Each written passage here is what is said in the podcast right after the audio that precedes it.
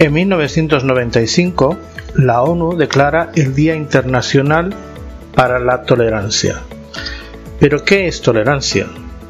Ese término muchas veces suele confundirnos y pensamos que tolerar es lo mismo que aguantar. Pero hay más que solamente eso. La tolerancia va íntimamente ligada a otros valores, como el respeto, la empatía, además a derechos humanos fundamentales como el de la igualdad o la libertad de expresión. ¿Qué tal? Buenos días, buenas tardes, buenas noches a todos nuestros eh, seguidores en redes sociales, en YouTube, en Spotify.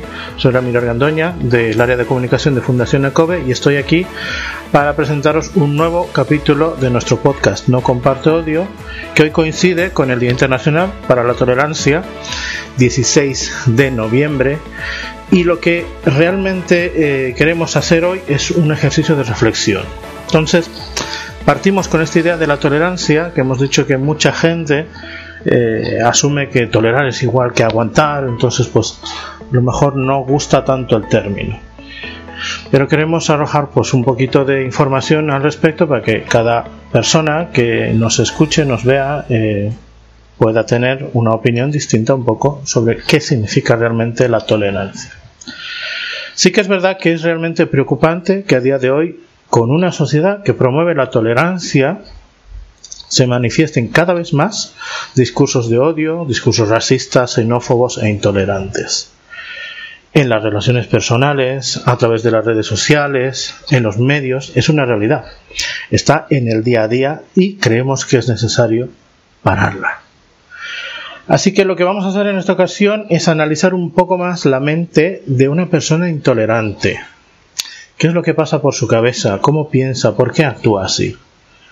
Para ello lo que mm, voy a intentar hacer es definir algo así como un perfil de la persona intolerante, aunque realmente no, no existe un perfil exacto, pero sí que hay unas características comunes que podemos ver y que podemos encontrar en distintas investigaciones y que es lo que quiero transmitir en este podcast. Una de las características de una persona intolerante es el pensamiento dicotómico. ¿Qué es esto? Pues eh, se trata de establecer un pensamiento en dos categorías opuestas y mutuamente excluyentes. Un ejemplo sería, pues, o estás conmigo o estás en mi contra, ¿no? O es A o es B, eh, es blanco o es negro, y toda esa escala de grises que hay en medio no existe, no la veo, no, no existe. Eso es el pensamiento dicotómico, pues es una de las características de una persona intolerante. O es va, o es A o es B. estás conmigo o estás en mi contra. No hay puntos intermedios. Otra característica es el sesgo del falso consenso. ¿Qué es esto? Pues que es que hay personas que se autoengañan porque piensan que su forma de pensar, sus ideas, sus creencias son las mismas que la mayoría de las personas. Esto también está muy potenciado por los medios de comunicación porque eh, promueven, eh, queriendo o sin querer, esto. Pero ya sabemos que en muchos casos nuestra forma de pensar no tiene por qué ser la forma de pensar de la mayoría. Otra característica importante son los prejuicios. Una persona intolerante está llena de prejuicios. Todas las personas tenemos prejuicios, pero una persona intolerante va más allá. Juzga a las personas sin conocerlas de nada y no suele cambiar de opinión. Es muy difícil que lo haga.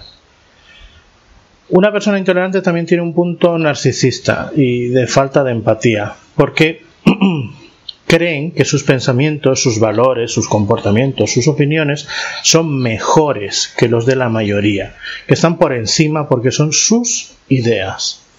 Entonces, cuando tú crees esto, consideras que los demás son inferiores. Por lo tanto, te cuesta mucho ponerte en la piel de otras personas.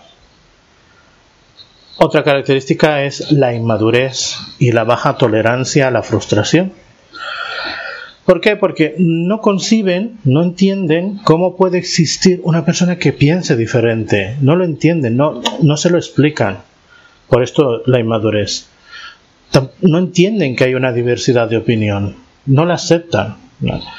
Y precisamente estas personas, cuando tú eh, las, mm, contrarrestas, cuando manifiestas tú una alternativa a lo que piensan, se sienten atacadas y muchas veces pueden reaccionar de forma violenta o muy agresiva porque se sienten atacadas. Esto por la baja tolerancia a la frustración. Y el, digamos que la última mm, característica en común que suele tener una persona intolerante es la falsa superioridad moral. ¿no? Hay ciertas personas o grupos de personas, incluso grupos políticos, que promueven sus ideas como que son las mejores, las más justas, las más buenas. No hay otra idea que sea admisible, porque lo nuestro es lo bueno, lo nuestro es lo que necesitamos para estar bien. Entonces creen que son las personas que poseen la verdad, la única verdad, la única justicia, y todo lo demás es contrario y no sirve. Entonces, esto es el sentido de la falsa superioridad moral. Pero con estas características que hemos dicho, que reúnen a una persona, que puede reunir una persona que es intolerante, ¿qué hacemos? Entonces, este es un, viejo debate eh, de ya de muchos años. ¿Qué hacemos? ¿Hay que tolerar a quien no nos tolera? ¿Esto hay que hacerlo así? Hace unos años, en 1945, en una de sus obras, Karl Popper, que es un filósofo, un profesor austriaco, nacionalizado británico, plantea eh, que lo que había que hacer, más o menos en resumen, era eh, que si dejamos que la intolerancia salte todos los límites, el resultado sería la destrucción de la tolerancia. Por lo tanto, habría que tomar acción y reclamar el derecho a no tolerar a los intolerantes. Si leemos hasta ahí, mucha gente cree que este texto lo que promueve es la censura, la prohibición de los discursos y opiniones de, estas personas que promueven la intolerancia. Y hay una libertad de expresión, pueden expresar su opinión y de hecho deben hacer eh, uso de su derecho a expresar su opinión. Entonces, hay gente que piensa que Karl Popper pues, promovía la censura y no, porque en esa misma obra, en ese mismo texto, aclara esta figura. Popper lo que dice es que no se trata de prohibir que expresen su opinión, sino que se trata de buscar la forma de contrarrestar los discursos de odio mediante argumentos racionales y con esto desarticular ese tipo de pensamientos frente a la opinión pública.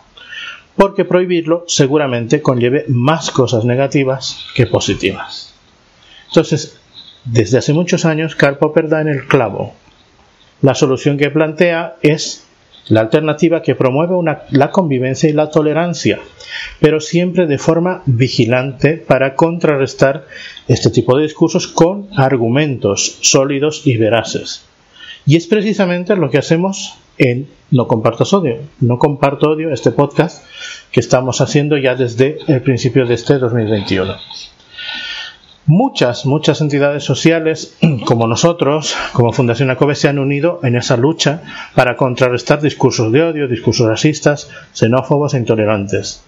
E intentamos dar a conocer la realidad de los, con argumentos, con datos, eh, pero nuestra lucha nunca estará completa si no te implicas tú. Que estás oyendo este podcast, tú que nos escuchas, que sigues nuestras publicaciones, necesitamos que te impliques cuando abres tus redes sociales, cuando consultas noticias en Internet, cuando te llega un mensaje de WhatsApp, cuando ves la tele o simplemente cuando estás con tu grupo de amigas y de amigos.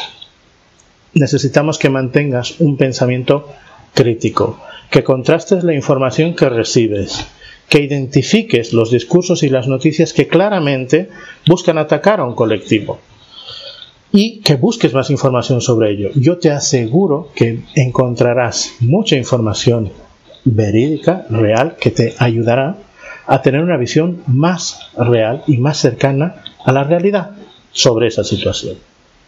No contribuyas a que los discursos de odio se extiendan. Comparte tolerancia. No compartas odio.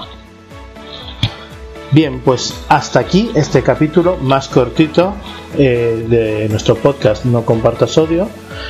Antes de despedirme, pues estáis viendo que en este lateral tengo una imagen que está saliendo en nuestras redes sociales durante todo el día. Te pedimos que la compartas en tus redes sociales y que así, junto con este podcast, nos ayudes a llegar, a hacer llegar este mensaje a cuantas más personas posibles mejor. Recuerda, no compartas odio, comparte tolerancia. Hasta el siguiente capítulo. Adiós.